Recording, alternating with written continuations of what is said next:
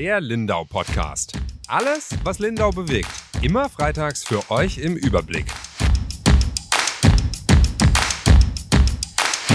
Herzlich willkommen zu einer neuen Folge unseres Lindau Podcasts. Mein Name ist Julia Baumann. Ich bin ähm, Redakteurin bei der Lindauer Zeitung. Bei mir sind meine Kollegin die Yvonne Reuter. Hallo. Und Hallo! und ganz neu wieder dabei, altes Gesicht, ähm, unser ehemaliger Volontär Emanuel Hege. Hi. Ja, ich war letzten Sommer schon da für fünf Monate, glaube ich. Und weil Lindau jetzt ein bisschen Hilfe braucht, äh, bin ich über den Sommer auf jeden Fall wieder dabei und ich freue mich. Ich kenne mich aus. Ich habe gemerkt in den ersten Wochen, dass ich mich immer noch auskenne, obwohl ich jetzt ein halbes Jahr weg war äh, und bin ganz gut reingestartet, glaube ich. Ja, hast du gut gemacht, wenn das jetzt hier Fishing for Compliments war. ein bisschen, ja. Nein, alles gut. Wir freuen uns auch, dass du wieder da bist, oder Yvonne? Wir haben ihn ein bisschen vermisst, auch schon der Bub. Genau, genau.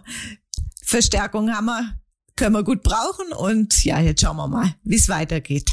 Themen es haben wir Es ist nicht nur deine Fall Arbeitskraft, genug. die uns gefehlt hat, Emanuel, auch du als Mensch. genau. Sehr gut zu hören. Ja, du bist gestartet. Ähm, in einer ziemlich stressigen Zeit. Es hat mir auch leid getan für dich letzte Woche. Irgendwie Dirk ist ja weg. Ähm, wissen unsere Podcast-Zuhörer ja auch alle, haben wir ja eine quasi Sondersendung mit ihm noch gemacht, äh, wo er einen kleinen Rückblick auf seine doch nicht so ganz bescheidenen 20 Jahre LZ äh, gegeben hat. War super äh, interessant und glaube auch einer unserer mit Abstand meistgehörten Podcasts. Ähm, ja, den haben wir jetzt verabschiedet, äh, virtuell dann auch leider, weil leider gerade einfach nichts anderes möglich ist. Du bist dann gekommen, letzte Woche auch virtuell quasi. Also du sitzt noch in Ravensburg, wir sehen uns auch nur über den Bildschirm die ganze Zeit und wurdest schon ins kalte Wasser geworfen. Die Yvonne hatte Urlaub, eine andere Kollegin ist noch ist ausgefallen wegen Krankheit und dann waren es du und ich und es ist schon richtig viel los gewesen. Wie geht's dir denn? Ganz gut, ja. Tatsächlich, ich habe dir auch geschrieben letzte Woche, dass sich ein bisschen nach kaltem Wasser angefühlt hat. Aber ich denke, wir haben die letzte Woche ganz gut rumgebracht. Für die Leser vielleicht auch interessant, wenn man so viele Feiertage hatte, dann steht man meistens nach den Feiertagen komplett ohne Themen da und fängt immer so ein bisschen von Null an. Und das kam halt dazu und dass ich eben neu gestartet bin. Äh, aber dafür haben wir es, glaube ich, ganz gut hinbekommen nach Ostern. Ja, doch, wir loben uns ja auch immer ganz gern selber, aber das hat hoffentlich keiner gemerkt. Ähm, ja, jetzt bist du wieder da, wir freuen uns. Ähm, du hast genug zu tun, es sind ja auch Themen ohne Ende. Du hast dich gleich ähm, mit so einem relativ kontroversen Thema auch von Anfang an beschäftigt. Jetzt glaube ich schon zweimal was dazu geschrieben und zwar geht's um die Maskenpflicht, die ja das Landratsamt wieder kurz vor Ostern eingeführt hat. Ich glaube, sie galt ab Karfreitag. Am Donnerstag, Gründonnerstag, war ein Horrortag bei uns übrigens. Ähm, hatten sie es verkündet, dass sie ab Freitagmorgen wieder gilt, weil sie gedacht haben, glaube ich, alle gedacht haben, dass wenn Ostern schön wird, die Insel überrannt wird. Ist ja auch die Verfahr Erfahrung aus dem vergangenen Jahr gewesen. Ähm, so, und seitdem gibt's so ein bisschen Ärger um die Maskenpflicht. Erzähl doch mal aus deiner Sicht, wie genau. hast du das genau. empfunden? Für uns war vor allem das Thema interessant, weil sich auch Leser gemeldet haben, die sich darüber beschwert haben, dass sich halt auch nicht wirklich an die Maskenpflicht gehalten wird. Das hat für ein bisschen Verwunderung gesorgt, dass die Stadt das einerseits nicht richtig beschildert hat, also das, dass es gar nicht sichtbar war. Auf der anderen Seite gab es auch Leserbriefe, die davon gesprochen haben, dass die Polizei sich gar nicht eingeschaltet hat. Und das habe ich so ein bisschen nach Ostern äh, mal zusammengetragen. Was aber noch interessanter war, war eigentlich diese Woche, weil es verlängert wurde, die Maskenpflicht jetzt bis zum kommenden Sonntag, also jetzt am Wochenende. Und es nicht so richtig ersichtlich war, warum, weil es nicht diesen Ansturm auf die Insel gab. Gleichzeitig gab es ähm, diese Meldungen von den Wissenschaftlern, von den Medizinern, dass sich im Freien ja, dass die Ansteckungsgefahr im Freien so gering ist. Und da habe ich mich dann nochmal dran gesetzt, warum äh, denn überhaupt die Maskenpflicht dann verlängert wurde. Da habe ich eine von diesen Leserbriefschreiberinnen erstmal angeschrieben, äh, die Frau Hannelore Bernhard aus Weißensberg, die war total nett, mit der habe ich nochmal geschrieben, weil die ein Besuch auf der Insel war und sich da halt eben mächtig drüber aufgeregt hat, dass das nicht eingehalten wird. Sie hat selber gesagt, dass sie die Regel auch nicht so ganz nachvollziehen kann, weil sie die Gefahr auf der Insel jetzt nicht gesehen hat. Aber was ich ganz gut nachvollziehen kann, was glaube ich viele von uns nachvollziehen können, ist dieser Ärger, dass man sagt, wenn halt jeder macht, was er will, dann kommen wir nicht zu diesem Ziel, dass wir wieder mehr Normalität bekommen. Und das fand ich ganz interessant. Das zeigt dieses Dilemma. Ja, irgendwie bringt die Regel nicht wirklich was. Auf der anderen Seite, ja, wenn wir nichts tun, wird's auch nicht besser. Ja, ich finde es auch, das ist wirklich ein Dilemma, wenn man immer sagt, man soll auf die Selbstverantwortung des Menschen setzen und ihm mehr Verantwortung geben. Ja, dann tut man's, aber wo es ist schwierig. Also wir haben auf der Insel auch schon äh, gerade letztes Jahr, wenn wir dran denken, äh, Menschenansammlungen da um die Schiffe herum gesehen und so. Also das war schon sehr, sehr grenzwertig. Und ähm, die Frage ist, kann sich sowas wiederholen oder nicht? Und dann ist es eben, ja, wie macht man es richtig? Ja, und ich meine, ähm, du hast es gerade gesagt, Emanuel, es gab keinen Ansturm. Letztes Wochenende am Sonntag war nämlich schon ein Ansturm. Also das ist ja genau dieses okay. Thema Selbstverantwortung. Man hat jetzt eine Verordnung erlassen, die an wahrscheinlich so fünf Tagen die Woche relativ sinnfrei. Also ich muss ganz ehrlich sagen, ich laufe ja auch über die Insel jeden Morgen. Ähm, die Maskenpflicht ist von 9 bis 20 Uhr. Gut, meistens laufe ich sogar vor neun, aber ich gehe auch mal schnell äh, noch kurz raus. Wenn da kein Mensch unterwegs ist, ich vergesse es tatsächlich auch. Also ich vergesse, dass die ähm, Maskenpflicht ist, weil niemand eine Maske trägt. Man läuft raus auf eine komplett leere Fußgängerzone so da macht die Maske natürlich auch überhaupt keinen Sinn, wenn ich von A nach B laufe und niemandem begegne. Auf der anderen Seite war dann letzten Sonntag, war ich, hatte ich Sonntagsdienst und war, wollte mir schnell ein Eis holen äh, zur Aufmunterung und bin fast vom, von den Socken gefallen. Der Hafen war einfach bumsvoll. Es hat, haben Straßenmusiker gespielt, was auch verboten ist übrigens gerade, äh, weil sich dadurch eben Menschen ansammeln. Also ist auch ganz klar geregelt in der Verordnung, dass es verboten ist. Da waren Gruppen zu zehnt gestanden, die Leute trinken, äh, es gibt Aperol und Sekt to go, in Anführungsstrichen, äh, in Gruppen zusammen. Und da bin ich echt, also da hatte ich die Maske dann an, als ich runtergelaufen bin, weil das für mich so zum Thema gesunder Menschenverstand dann gehört, okay, da ist eine riesen Menschenansammlung. Ähm, und da hatte kein Mensch hat die Maske getragen, außer ähm, an den Schlangen zum Eis, da schon. Also weil da auch die Schilder dann von den Lokalen sind, dass man die Maske aufziehen soll. Aber der ganze Hafen war eine Menschenansammlung. Und das ist halt genau die Krux. Man kommt sich vor wie ein Vollidiot. Also ich bin mir vorgekommen wie der letzte Depp, weil man wird dann auch angestarrt, weil man der einzige Trottel ist, der die Maske quasi aufhat.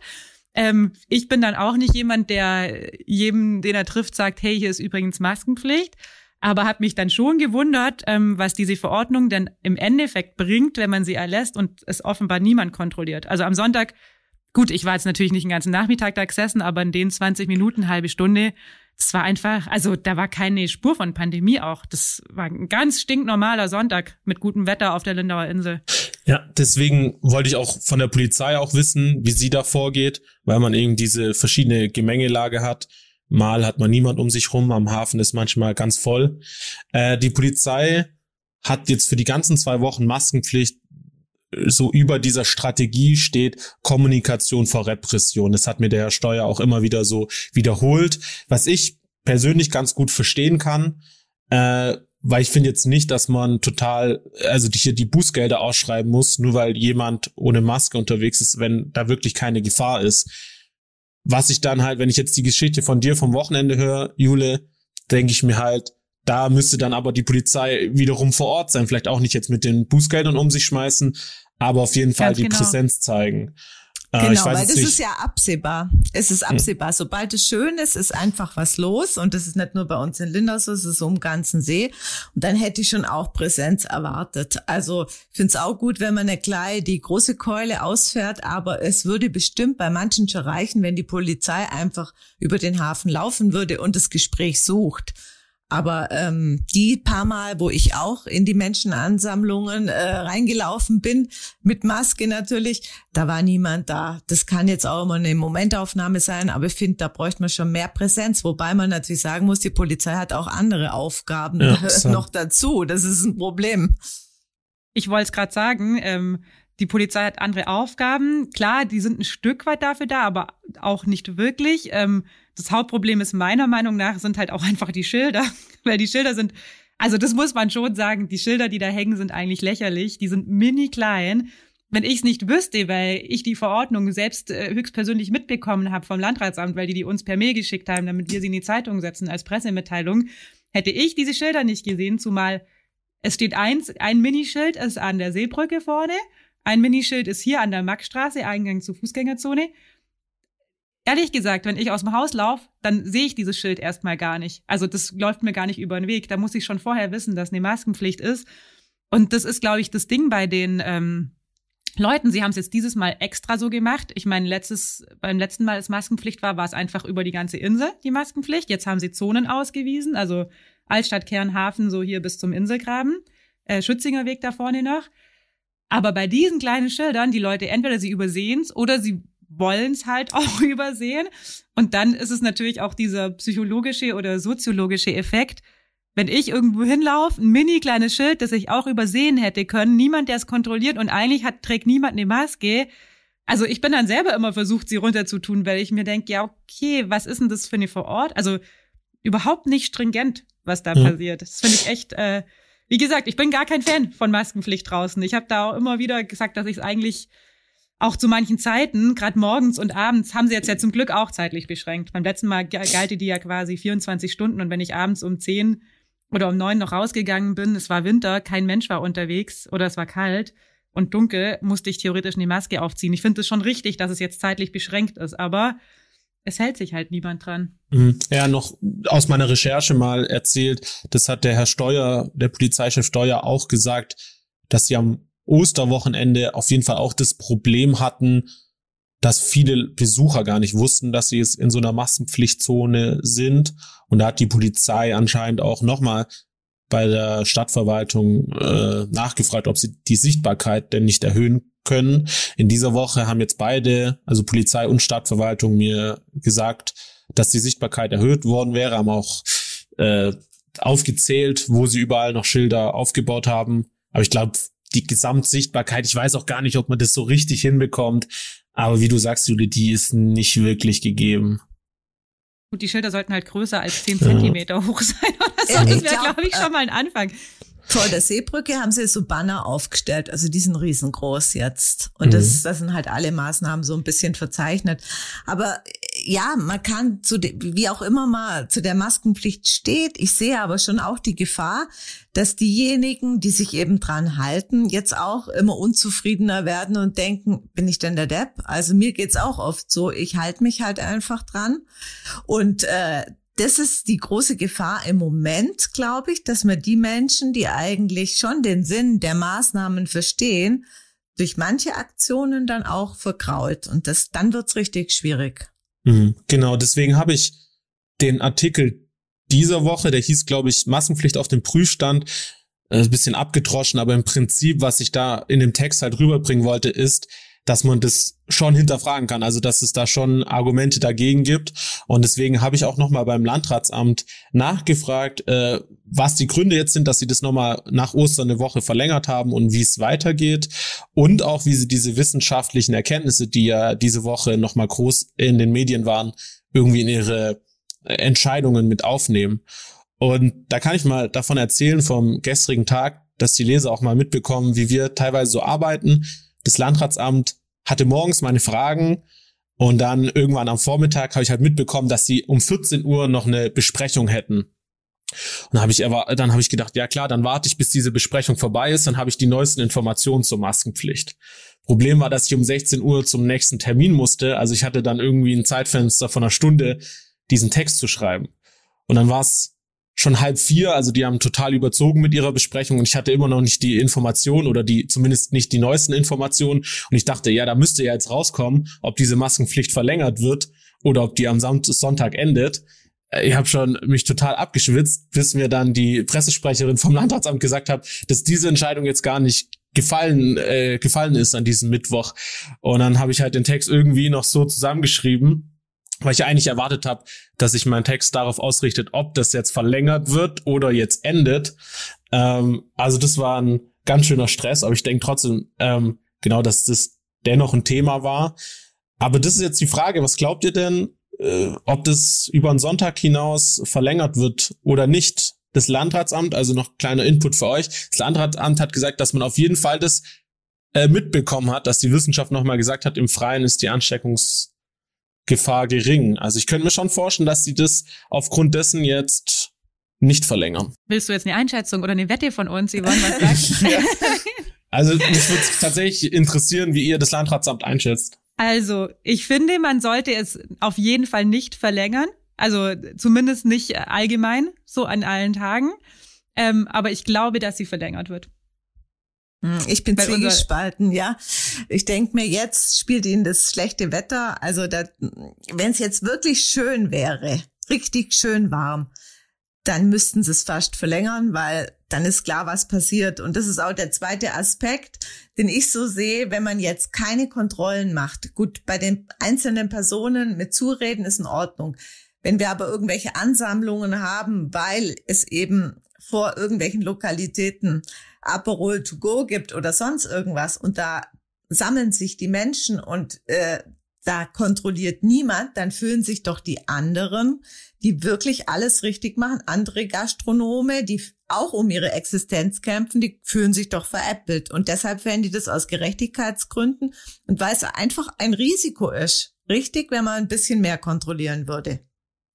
Ja, ich glaube, das Risiko ist der größere Aspekt, oder? Ich ja. meine, die Ansteckung im Freien ist sehr gering. Ähm, das glaube ich auch, wenn wir zwei spazieren gehen ähm, nebeneinander und quasi uns fortbewegen. Aber es ist natürlich eine andere Sache, wenn, wie wir es ja letztes Jahr auch schon hatten, an die Leute für die Schiffe anstehen. Gut, jetzt fahren glaube gerade immer noch gar keine Schiffe, aber es gibt ja dann immer wieder Orte, wo sich Menschen ansammeln.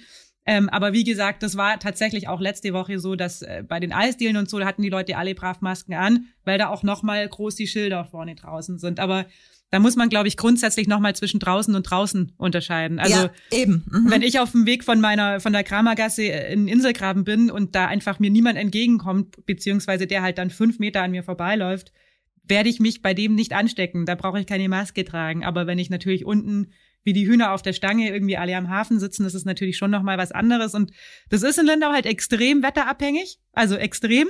Es gibt Tage, da kommt die Sonne ein bisschen raus, es wird ein bisschen warm und du fragst dich, woher die Leute kommen, aus welchen mhm. Löchern die jetzt rauskommen. Und dann gibt's halt, muss es nur ein bisschen wechselhaft sein und hier ist kein Mensch unterwegs. Und das war ja, glaube ich, auch die Angst, die das Landratsamt vor Ostern hatte. Und die war ja gar nicht unberechtigt, weil wir es im Jahr davor war das genau das Thema. Also da war halt hier einfach voll, weil das Wetter extrem gut war. Klar, dann wäre sie gerechtfertigt gewesen. Jetzt kann man natürlich sagen, die können sich auch nicht tagesaktuell nach dem Wetter ausrichten. Im besten Fall würden die Leute halt nach dem gesunden Menschenverstand handeln. Das aber das haben wir halt. halt schon gelernt im letzten Jahr. Das klappt halt auch nicht. Mhm. Genau, ein bisschen zum Abschluss von dem Thema könnte ich vielleicht noch den Sprecher der Stadt zitieren. Die Stadt hat da ja auch mitzureden. Der hat so ein bisschen kryptisch oder ver verwoben geschrieben, da, wo Abstände nicht eingehalten werden können, da macht es Sinn. Also, ich glaube, das trifft's ganz gut. Mhm. Ja, der Jürgen, der glaubt halt noch an den gesunden Menschenverstand der Menschen. Was ja auch schön ist. Man soll ja den Glauben daran nicht verlieren. Genau. Ja, aber es ist einfach, äh, hat sich in der Hinsicht gar nicht viel verändert, äh, seit du uns verlassen hast äh, im letzten halben Jahr. Corona ist immer noch das bestimmende Thema eigentlich bei uns in der Berichterstattung. Hat sich jetzt ein bisschen verschoben in Richtung Impfung. Also wir berichten ganz, ganz viel über die Impfung und da warst du diese Woche dran, Yvonne. Gell? Du hast dich mal mit den Hausärzten in Verbindung gesetzt, weil genau. die jetzt ja auch impfen dürfen. Seit wann denn? So Anfang April die meisten. Da sind die Hausärzte jetzt mit eingestiegen und äh, davon hat man sich ja einen enormen Schub, was die Geschwindigkeit beim Impfen angeht, versprochen. Und das wäre garantiert auch so, weil sie sind auch jetzt schon erfolgreich. Also weiß nicht, wie es euch geht, wenn ich so in meinem Bekanntenkreis umhöre. Ich kriege jetzt jeden Tag irgendwelche Meldungen, dass wirklich schon welche geimpft worden sind. Ähm, also da tut sich was und äh, für die Ärzte ist das selbstverständlich, dass die das machen. Impfen gehört zu ihrem Geschäft schon immer, ist ja klar. Ähm, die haben einen wahnsinnigen Aufwand dadurch, weil jetzt erstmal viel Informationsbedarf ist bei den ganzen Patienten. Die müssen auf Wartelisten gesetzt werden. Die rufen an, die blockieren die Leitungen, weil sie erst gar nicht verstehen, dass es doch nicht so schnell geht oder weil sie denken, sie müssten noch eben Druck aufbauen, indem sie öfters anrufen und so. Also ich war die Woche als Begleitperson bei drei verschiedenen Ärzten ähm, und habe also die, äh, die Arzthelferin, die haben mir wirklich leid getan, die sind bombardiert worden, bombardiert. Ja, und äh, das ist aber gar nicht das Problem von denen, die nehmen die Mehrarbeit, die Praxen wirklich gern in Kauf. Im Gegenteil, was sie ärgert, ist, dass sie sich einfach ausgebremst fühlen, weil sie zu wenig Impfmaterial, also Impfstoff bekommen, immer noch. Ja, das war ja auch dein Titel, glaube ich, gell? Lindauer ähm, Ärzte fühlen sich ausgebremst.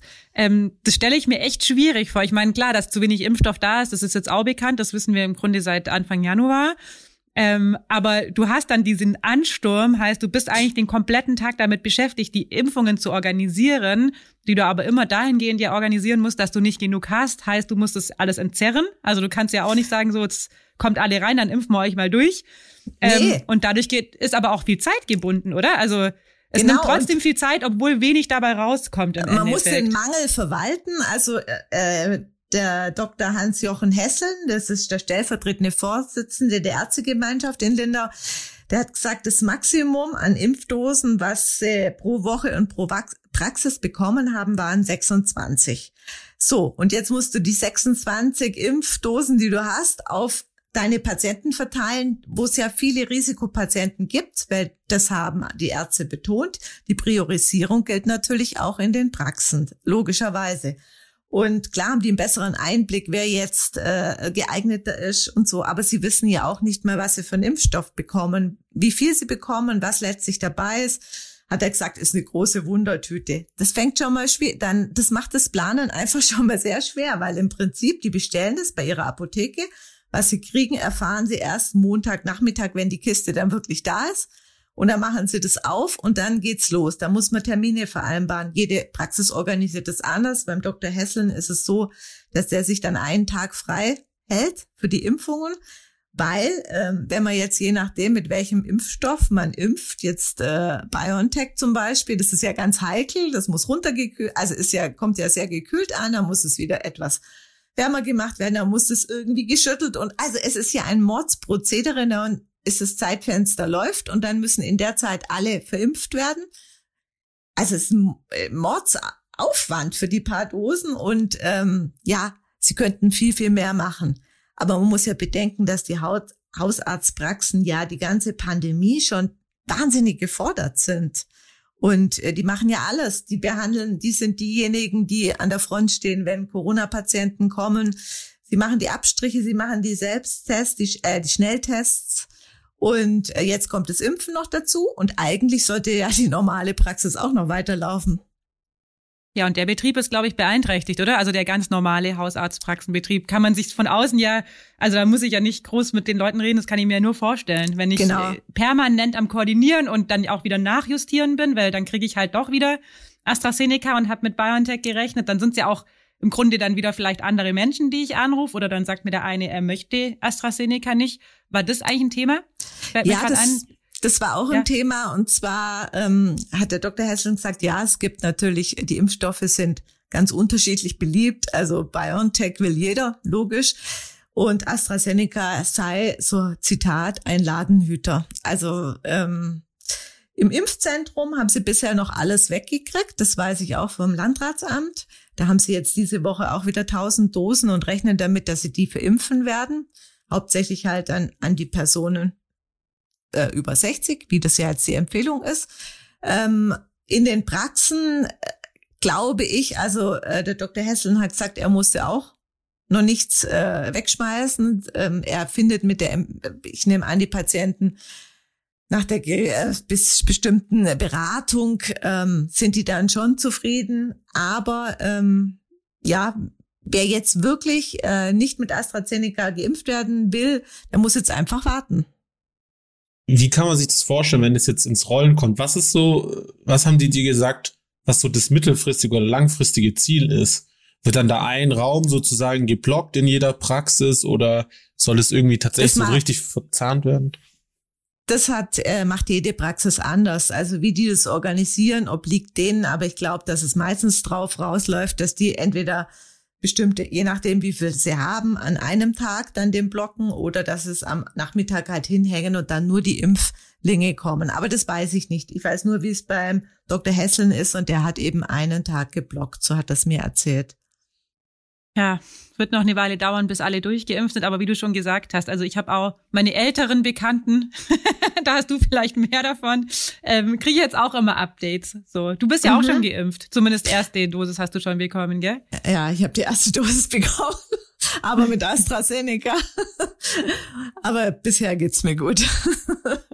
ja, ganz einfach. Also so ganz kann man sich da selber auch nicht frei davon machen. Nee. Auch wenn wir ja auch von Job wegen sehr, ähm, also wahrscheinlich sehr viel informierter sind als die meisten, was vielleicht manchmal Fluch, Fluch und Segen zugleich ist. Ähm, ja, so die Wahrscheinlichkeit ist ja sehr, sehr klein. Du bist unter 60, muss man auch sagen. Du gehörst ja, noch zu den jüngeren genau. Frauen. Ähm, ja, das ist dir auch ein bisschen nachgegangen, glaube ich, oder? Also du musst da jetzt nicht groß äh, ausholen, aber ich kann es mir vorstellen, wäre mir, glaube ich, ähnlich gegangen. Wir sind ja auch nur Menschen. Ja, und das Timing war bei mir einfach so doof, weil der Impftermin stand fest. Ähm, als dann die Diskussion so richtig ins Rollen kam, dann macht man sich im Vorfeld Gedanken, dann wurde AstraZeneca gestoppt. Dann habe ich mir, also eine Woche bevor mein Impftermin gewesen wäre, dann habe ich mir gedacht, okay, dann ist es halt so, habe mich auch ein bisschen der eigenen Verantwortung entbunden gefühlt.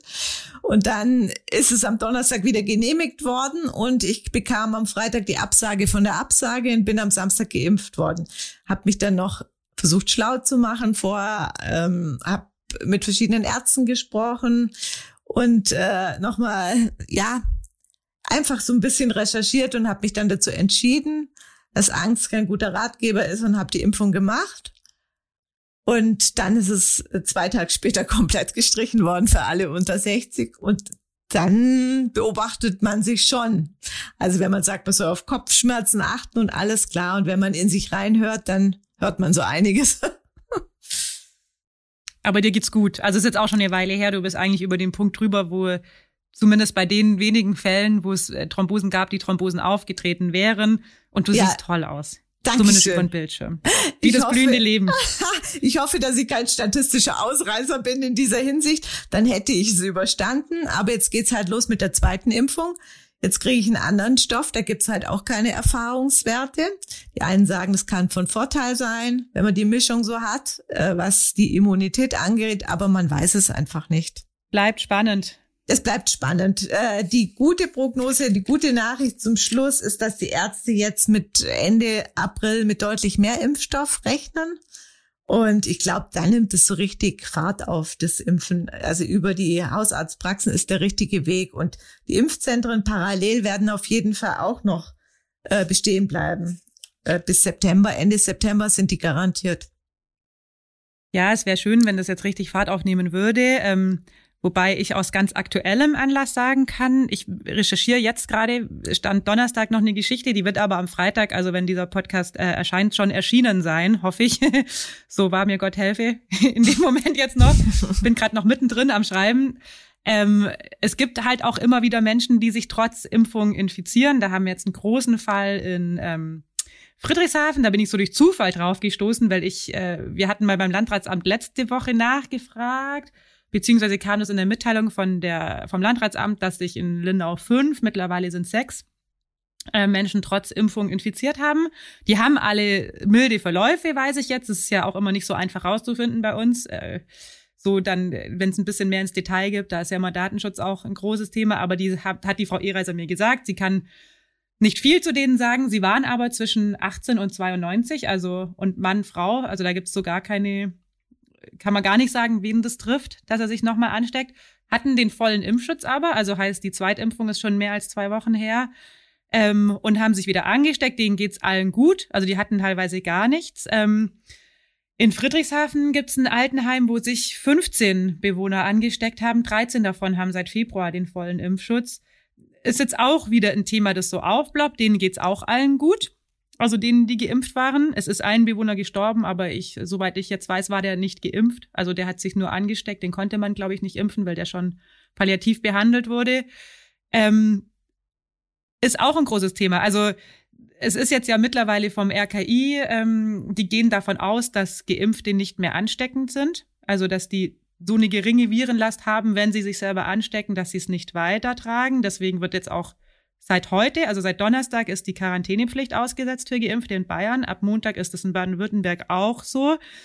Aber das ist natürlich jetzt wieder so ein neues Thema, das aufkommt. Ich habe da jetzt äh, mich so ein bisschen reingefuchst. Das RKI hat da eine Studie dazu. Also die Gesundheitsämter hier melden das dem Robert-Koch-Institut, auch um zu prüfen, ob es zum Beispiel Mutationen sind. Also mit denen, die sich dann anstecken und was für Mutationen.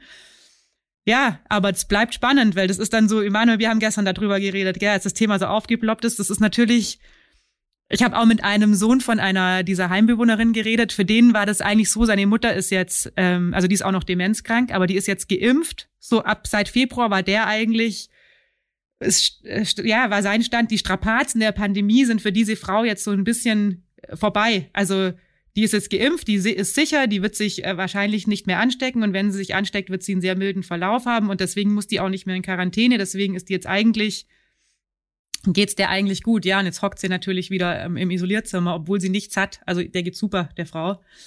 Ja, mhm. ja. Das ist auch noch ein Thema, das uns beschäftigen wird in den nächsten Wochen, glaube ich, und Monaten. Weil es halt doch noch nicht alles so, da gibt's halt einfach noch keine Werte. Also man weiß einfach so vieles noch nicht und dann passieren Dinge und ich habe auch beim RKI, ich bin jetzt im regen Austausch mit der Sprecherin, die sind total nett und das sind ja auch alles Wissenschaftler, aber die sagen auch, vieles können sie halt einfach noch nicht sagen. Also sie sammeln diese Fälle ähm, und man geht davon aus, dass die nicht mehr ansteckend sind, aber gerade in diesem äh, Pflegeheim ist es seltsam. Also da kann es natürlich sein, da sind die Mitarbeiter nicht geimpft, also viele Mitarbeiter sind nicht geimpft, dass einfach von den Mitarbeitern jemand die ganzen Bewohner angesteckt hat, was in dem Fall so aus wissenschaftlicher Sicht die bessere Version wäre oder die bessere Variante wäre.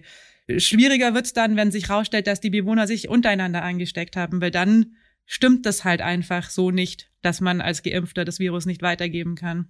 Ja, die Frage, also, ob sich das recherchieren lässt, wer wen angesteckt ja. hat, oder? Mhm. Also Stand jetzt ist es so, dass sie nicht wissen, woher der Ausbruch kommt. Sie sagen auch, ähm, die Mitarbeiter werden alle dreimal die Woche getestet. Jeder Besucher muss sich testen lassen. Sie können sich nicht erklären, wie es zu diesem großen Ausbruch. Also es sind auch Stand jetzt acht Mitarbeiter infiziert.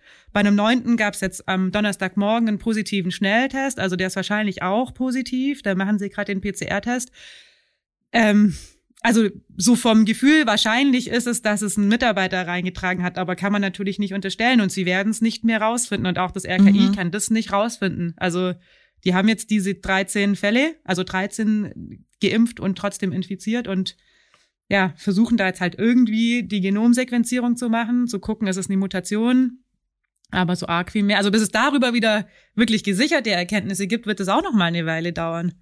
Was ich interessant finde an der Geschichte, dass man natürlich dann immer auch so diese persönliche Blickweise auf die eigentlichen journalistischen Themen hat und dass mich die Nachricht, als du mir von dem Thema erzählt hast, das erstmal mich so voll fertig gemacht hat, so ein bisschen, weil man in dieser Pandemie immer wieder zurückgeworfen wird. Also es gibt immer wieder diese Erfolge und dann gibt's aber auch immer wieder die Nachrichten. Also bestes Beispiel war eigentlich die Mutation, wo wir Ende Februar, Anfang Februar auf also niedrigere Zahlen hatten und dann alles wieder hochging. Man hat so das Gefühl, man hat immer zurückgeworfen, auch jetzt mit so einer Nachricht, dass eben doch geimpfte Personen ähm, sich infizieren, natürlich mit geringeren Auswirkungen, aber dennoch, dass es nicht so einfach die perfekte Lösung in der Pandemie gibt. Das wird halt immer klarer. Ich glaube jetzt auch nicht, dass man, also eine total interessante Geschichte. Ich glaube jetzt aber nicht, dass man äh, deswegen jetzt so Panik schieben müsste. Ich, das ist immer noch wahrscheinlich sehr unwahrscheinlich, dass sowas passiert. Und gerade sowas wie im Landkreis Friedrichshafen, total interessant, aber also ich denke, das ist ein absoluter Ausnahmefall, dass sich da so viel, dass da so viele Geimpfte noch positiv getestet werden. Wie gesagt, denen geht's allen gut. Die Frage mhm. ist einfach nur, wie ist die Ansteckung verlaufen? Also haben mhm. die sich untereinander angesteckt, dann ja, äh, wäre halt das, was das RKI jetzt empfiehlt, so ein bisschen hinfällig, weil die könnten dann natürlich, könnte dann ein Geimpfter auch einen Nicht-Geimpften anstecken, bei dem es wieder zu schwereren Verläufen kommen könnte. Aber, also, wie gesagt, die Wahrscheinlichkeit ist ja auch viel, viel höher, dass es jemand nicht Geimpftes, äh, die alle angesteckt hat. Aber es ist halt, ja auch immer das Problem mit dem diffusen Infektionsgeschehen. Am Ende ist es äh, ganz schwierig, hatte ich auch im privaten Umfeld schon, dass Leute sich angesteckt haben und die können sich nicht, die können sich's nicht erklären, woher. Niemand im Umfeld war angesteckt. Also die haben auch niemanden angesteckt. Und das sind dann einfach so Einzelfälle, die auftreten, wo man sich fragt, hoi, woher kommt es bei dir? Und das waren auch äh, keine falsch positiven Tests, weil die waren krank. Also mhm. ja, das ist schon, wie du sagst. Aber man darf sich da, glaube ich, auch nicht zu sehr frustrieren lassen. Stand der Wissenschaft ist ja jetzt, dass äh, Geimpfte die Virenlast bei denen so klein ist, dass sie zu 99,99 Prozent oder was auch immer da die Prozentangabe ist, aber dass sie sehr, sehr wahrscheinlich niemanden anstecken. Und ich habe es vorhin gelesen beim RKI, die haben es mir schon beantwortet, dass sie kein, keine tragende Rolle im epidemiologischen Geschehen spielen oder so mhm. ist es genannt. Also die werden auf gar keinen Fall Superspreader mehr und die werden in der Regel, sage ich jetzt mal, niemanden anstecken. Aber ja, trotzdem gibt's dann immer so Ausreißer, wo man sich fragt, oh nein, wie kann das denn jetzt schon wieder ja. passieren? Aber man muss ja realistisch sein. Wahrscheinlich hat ihnen die Impfung sogar das Leben gerettet. Ich meine, die hatten jetzt milde Verläufe Stimmt, ja. und das ist ja das Ziel des Ganzen. Also, äh, dass man wirklich sieht man ja jetzt auch an dieser alten, also an, der, an, den ältesten Mitbewohnern, dass die einfach, das sieht man den Erfolg der Impfung total, wenn man die Neuansteckungen äh, ansieht in der Statistik. Die spielen kaum mehr eine Rolle. Und das waren früher die Hotspots, wo auch die Todeszahlen natürlich gleich in die Höhe gegangen sind. Das haben wir jetzt nicht mehr. Und das ist da ein Riesenerfolg. Ja. ja. Natürlich. Und wie gesagt, und das muss man ja auch immer dazu sagen, äh, deswegen, eigentlich war der Rechercheansatz von dieser Geschichte, dass ich mal nachfragen wollte, so neben der bloßen Nachricht, es gibt jetzt schon mehrere Fälle, wo Menschen sich nach der Impfung nochmal angesteckt haben, war eigentlich die Intention dieses Texts äh, zu fragen, hey, wie geht's denen eigentlich? Um dann im besten Fall rauszufinden, denen geht's eigentlich prima. Ähm, was ja heißt, die Impfung funktioniert. So, also alles, was mhm. äh, sein soll, funktioniert auch. Das jetzt dabei rausgekommen ist, da gibt's irgendwie einen super strangen Fall in Friedrichshafen, wo sich das ganze Pflegeheim oder sehr viele Bewohner eines Pflegeheims angesteckt haben. Gehört halt bei uns auch zum Job. Manchmal recherchiert man was und denkt, die Geschichte geht in die Richtung und dann ist alles ganz anders und dann geht's in die andere Richtung. Mhm. Ähm, ich bin noch mittendrin. Wenn wir hier fertig aufgezeichnet haben, dann äh, schreibe ich weiter. Währenddessen hat's auch mal kurz geklingelt bei mir. Das war das Landratsamt Friedrichshafen äh, bleibt spannend. Aber das mhm. äh, wird uns alles noch eine Weile begleiten. Das ist ja auch so in Lindau so speziell, dass uns viele Themen eine Weile begleiten. Corona begleitet alle, aber in Lindau haben wir so ein paar Dauerbrenner-Themen. Ein Thema, mit dem hast du dich befasst, Jule, äh, das ist die hintere Insel. Und die beschäftigt uns ja eigentlich auch schon lang. Auch in Form einer Bürgerbeteiligung hat sie uns beschäftigt. Jetzt gibt's aber da ganz neue, neue Entwicklung. Es hat sich eine Bürgerinitiative gegründet. Was wollen denn die? Genau, Lindau hat mal wieder, sage ich jetzt mal, eine Bürgerinitiative. Also ich habe ja auch schon in anderen Städten gearbeitet, auch schon in anderen Ländern. Ich habe eigentlich in meiner Karriere noch nie äh, eine Bürgerinitiative mitbekommen, bis ich dann in Lindau gelandet bin, wo es irgendwie so gefühlt eigentlich so fast zu allem mal eine Bürgerinitiative gibt. Ohne das jetzt irgendwie äh, belächeln zu wollen, aber es gibt schon viele Bürgerinitiativen in Lindau. Ähm, habe ja auch schon diverse Bürgerentscheide äh, miterlebt. Darauf wird's jetzt, glaube ich, bei der hinteren Insel vorerst nicht rauslaufen, obwohl sie schon angekündigt haben, das wäre so der letzte, äh, der letzte Ausweg dann. Aber das ist es bei einer Bürgerinitiative ja immer, glaube ich. Der letzte Ausweg äh, Bürgerbegehren ist es ja dann erstmal, bevor es zum Bürgerentscheid kommt.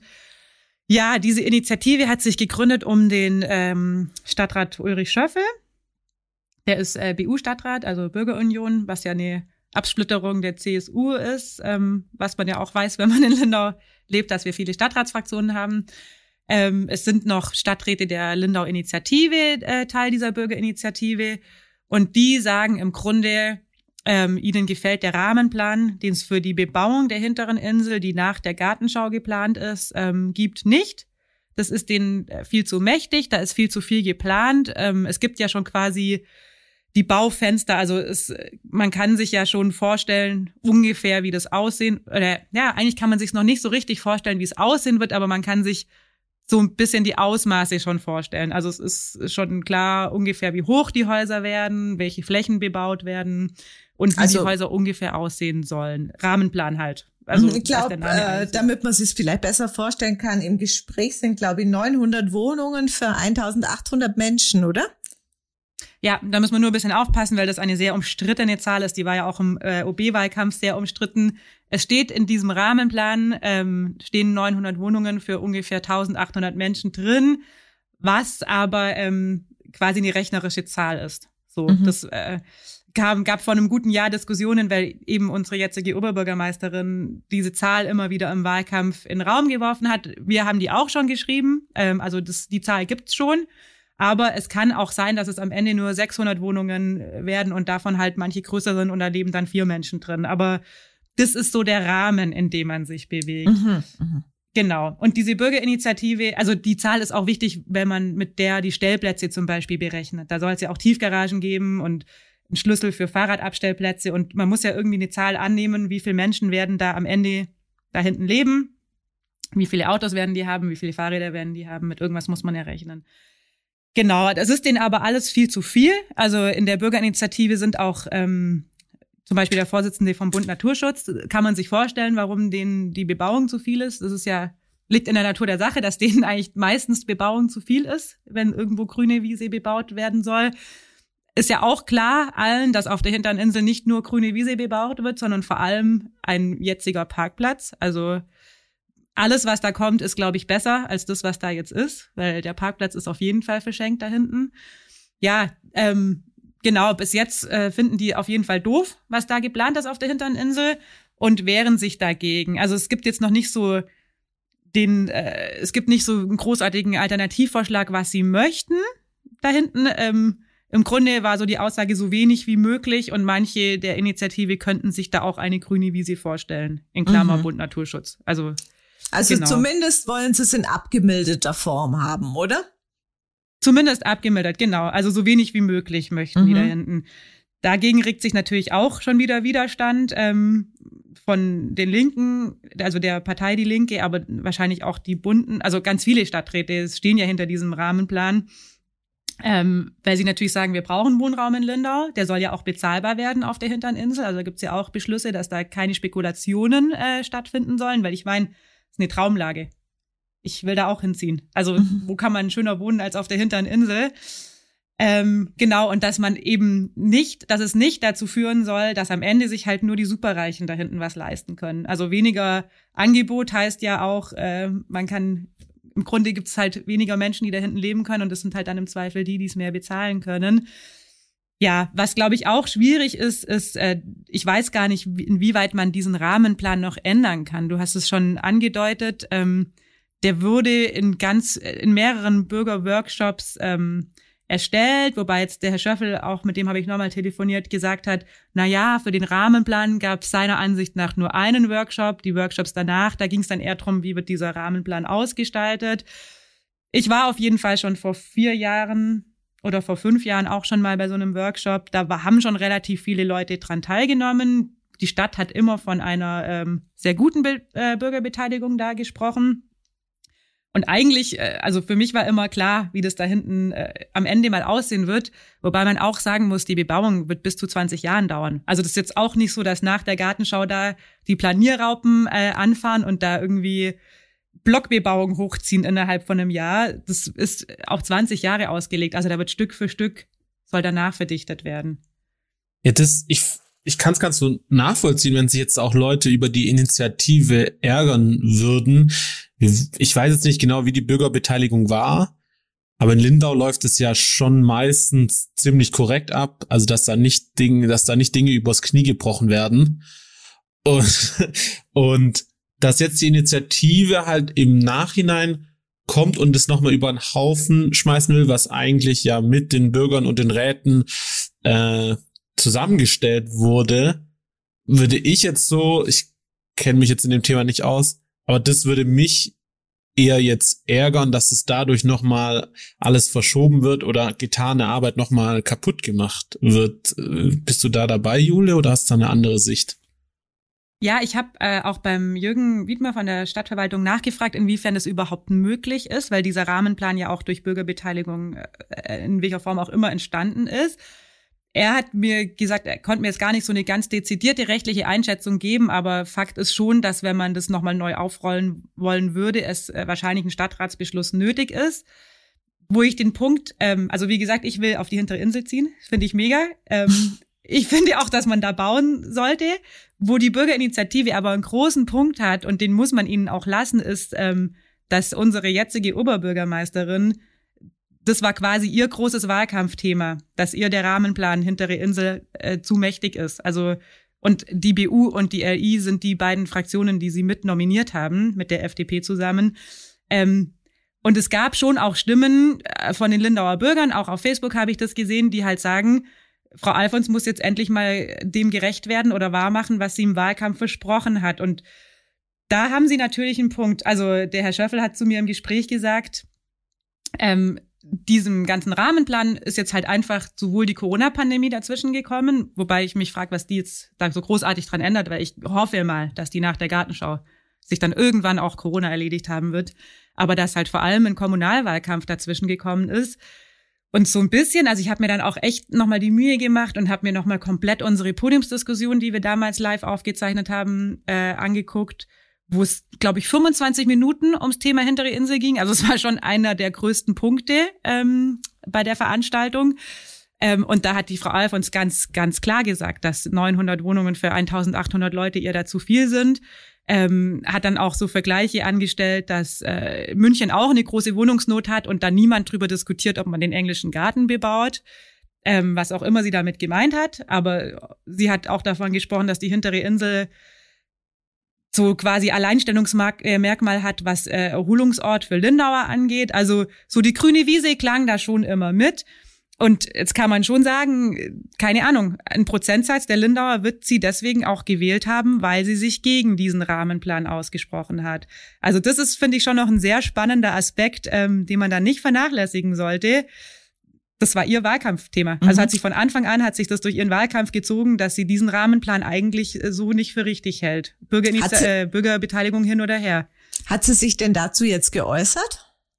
Ich habe ne, also ich hatte dieses Thema schon ein paar Tage länger auf dem Tisch liegen und habe es extra noch liegen lassen, weil die Frau Alfons in den Osterferien im Urlaub war und nicht erreichbar für mich und habe dann ähm, gleich eine Anfrage gestellt letzte Woche Freitag mit der Bitte, dass ich da die Antworten bis äh, Montagmittag bekomme, weil ich es dann halt schon gern mal irgendwann veröffentlicht hätte.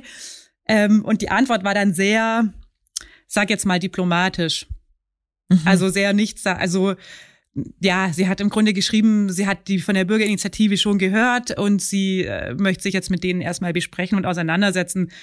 Das ist für mich eine Antwort, die ich eigentlich äh, also die habe ich halt bekommen. Sie war dann auch nicht mehr da. Sie war dann in Ausschusssitzungen. Die kann man natürlich als Journalist eigentlich nicht gelten lassen, zumal was ist denn die Aussage? Sie hat äh, von der Bürgerinitiative noch nichts mitbekommen und muss sich jetzt mit denen besprechen. Das sind die Leute, die sie nominiert haben. Also dieses Thema haben die ja schon mal vor einem mhm. Jahr oder vor anderthalb Jahren offensichtlich besprochen und waren sich da ja auch sehr einig, was sie da möchten und was sie da nicht möchten. Also das, ja, kann, ich kann es dann nur so zitieren, wie sie es mir geschickt hat, den O-Ton, aber das fand ich in der, in dem Fall schon schwach, weil, dass sie da eine Meinung dazu hat, das weiß jeder, der den Wahlkampf verfolgt hat mhm, in Lindau. Mhm. Aber bleibt spannend. Also der Herr Schöffel hat mich auch nochmal angerufen, um mir dann auch zu sagen, dass sich sehr viele Menschen auch nach dem Artikel gemeldet haben, die Teil dieser Bürgerinitiative sein möchten. Frau Alfons, was sie konkret gesagt hat, ist, dass sie schon auch merkt, dass es eine Stimmung gegen den Rahmenplan gibt in der Lindauer Bevölkerung. Ich meine, das hat sie natürlich auch schon im Wahlkampf gesagt. Ähm, ja, die gibt's bestimmt auch. Ist jetzt halt die Frage, was man draus macht. Das äh, werden wir natürlich weiter verfolgen. Was auch die rechtlichen Möglichkeiten sind, das finde ich schon spannend, wenn man das erstmal so demokrat demokratisch eben erarbeitet hat und dann wird's wieder in Frage gestellt, ist halt immer, ja. Ist, ja, klar, ist, ist natürlich auch immer die Frage, was demokratisch dann bedeutet, gell? Also, sie hat natürlich im Wahlkampf schon gesagt, die Bürgerbeteiligung war viel zu klein. Ähm, und hat jetzt auch nochmal geschrieben, dass jetzt äh, sie mit ihrem neuen Online-Tool viel mehr Bürgerbeteiligung, also viel mehr Bürger einbeziehen könnten, auch in Corona. Wobei es natürlich bei großes Feld dann ist, bei Bürgerbeteiligung. Mhm. Online mhm. schließt natürlich auch wieder einen gewissen Prozentsatz aus. Also ja, aber wer die Diskussion auch auf Facebook so ein bisschen mitverfolgt hat, sieht schon, dass äh, gibt sehr viele Kommentare unter diesem Text, beschäftigt die Lindauer schon. Und ich meine, auf der anderen Seite finde ich auch, bin da auch ein bisschen entspannt. Man kann ja auch über Sachen diskutieren. Und ich meine, Bürgerinitiativen können sich ja auch gründen. Das, ich mag das in Lindau auch gern. So. Also, dass Leute halt einfach, wenn sie ihren Punkt klar machen wollen, sich auch, ja, aller demokratischen Mittel bedienen, um sich zu wehren. Jetzt ist halt die Frage, wie es weitergeht. Mhm, mhm. Ja, aber wie du gesagt wir hast, wir, dran. wir werden auf jeden Fall dranbleiben. Gut. Dann war das unser Podcast nach der Osterpause. Wir hatten ja zwei Wochen, waren wir sehr still, aber das lag daran, dass wir echt einfach auch wenige waren, weil wir haben ja auch mal immer Urlaub. Man mag es nicht glauben. So gefühlt sind wir ja immer da, aber ähm, ja, schauen wir, dass wir jetzt mit unserem neuen Lieblingskollegen Emanuel das wieder regelmäßig hinbekommen und hören uns in dem Fall einfach nächste Woche wieder. Genau. Tschüss. Ciao. Tschüss.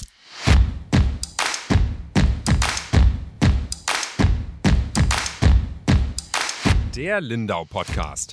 Alles, was Lindau bewegt. Immer freitags für euch im Überblick. Auf schwäbische.de findet ihr mehr als diesen Podcast. Das Digitalabo gibt es schon für 9,90 Euro im Monat. Als Hörerin oder Hörer dieses Podcasts bekommt ihr den ersten Monat sogar kostenlos. Geht dazu auf www.schwäbische.de slash Podcastangebot. Das Probeabo endet automatisch nach einem Monat. Viel Spaß auf unserer Website.